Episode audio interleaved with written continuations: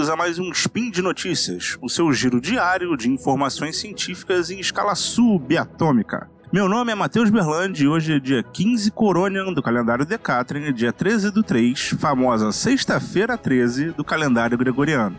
E hoje falaremos um pouquinho sobre as bigornas de diamante. Speed Notícias.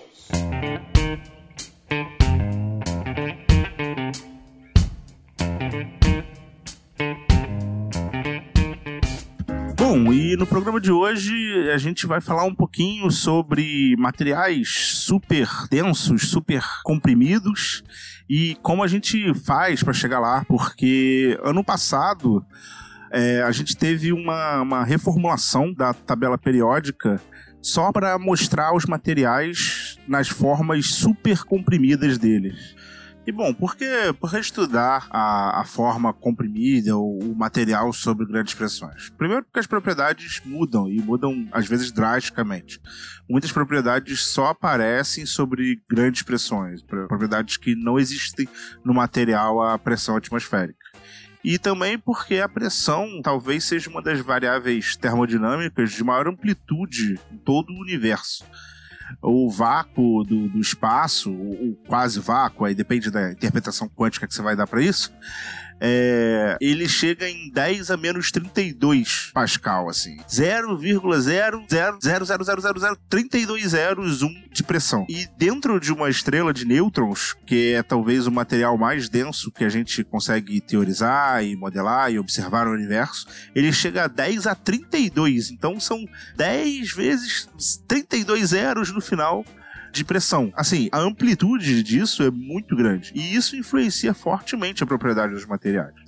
E para todo o nosso conhecimento do universo, é interessante a gente tenha modelos cada vez mais acurados sobre como os materiais se comportam nessas diferentes pressões. Bom, e aí a gente chega na, nas bigornas de diamante, porque é muito difícil você chegar, por exemplo, numa pressão equivalente ao centro da Terra.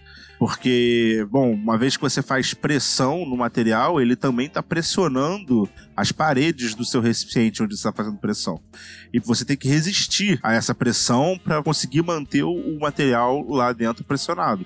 E, bom, quanto maior a pressão que você faz dentro, maior a pressão que ele faz fora, melhor tem que ser o seu envelope. Então você precisa de materiais muito resistentes. E um dos materiais menos deformáveis que a gente conhece é o diamante.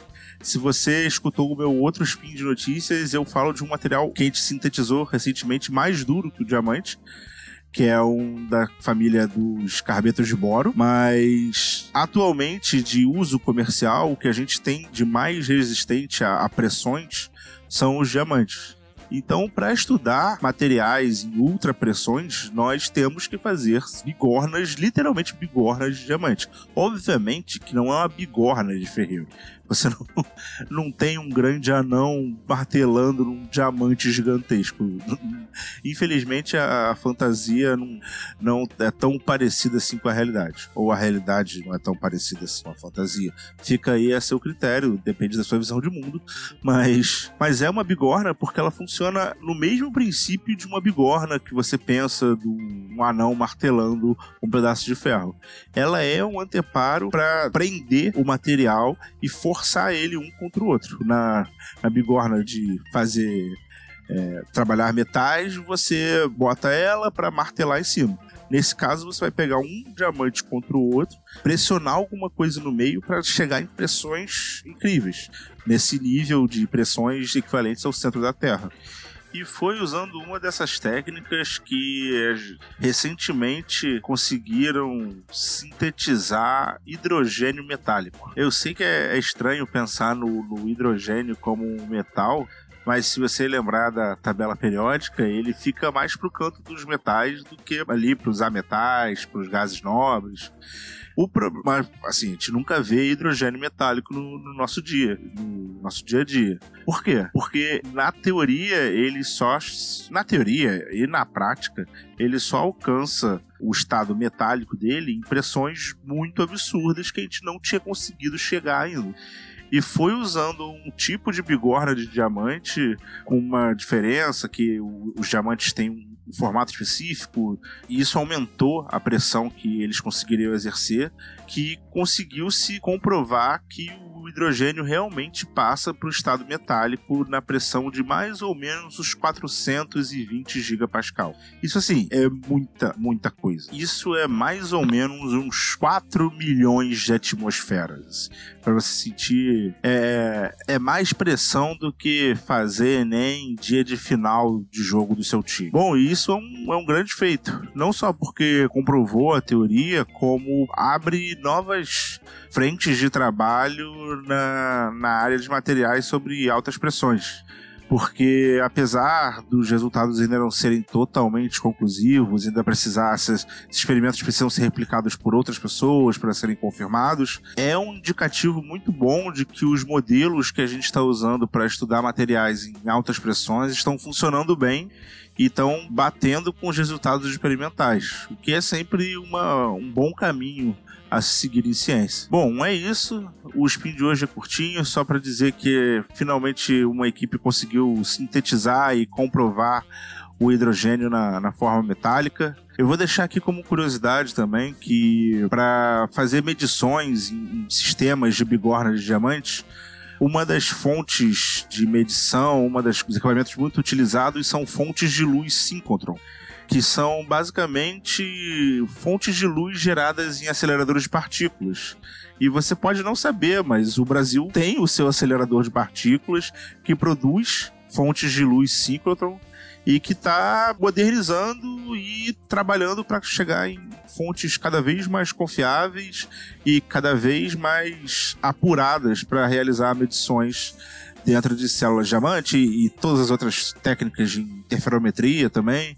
Então, às vezes a gente acha que é uma tecnologia que não não está aqui muito presente no Brasil, mas sim, existe um laboratório só de luz síncrotron com o seu acelerador de partículas, está produzindo um novo acelerador de partículas que eu não, não sei exatamente quando que vai ficar pronto, mas o projeto Sirius se você quiser procurar aí, tá, tá avançando e daqui a pouco vai, vai ser uma das. Vai ser a única, talvez, fonte de luz cicloton e de quarta geração aqui na América Latina. Fica essa, essa curiosidade aí a ver com o tema, pesquisando um pouco sobre isso, eu, eu vi que o projeto já está tá bem avançado e está daqui a pouco em vias de, de ser disponibilizado aí para outros pesquisadores começarem a trabalhar com essas fontes de luz. E por hoje é só. Lembro que todos os links comentados estão no post. Deixa lá também seu comentário, elogio, crítica é, uma sugestão, uma indicação de alguma coisa que eu poderia ter falado aqui. Eu acho que eu, eu gosto bastante de interagir. Eu sempre fico olhando para ver se alguém comentou algumas coisas para ir lá trocar uma ideia. Pode deixar aí que você vai ser respondido com certeza.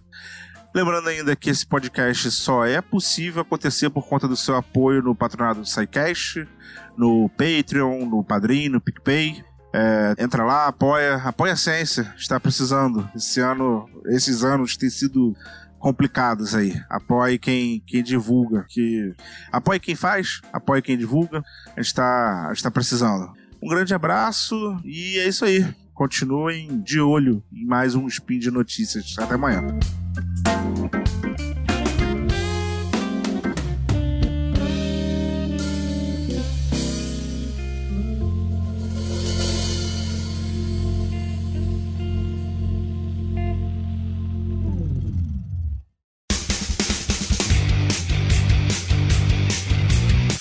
Cortes, edição de podcast.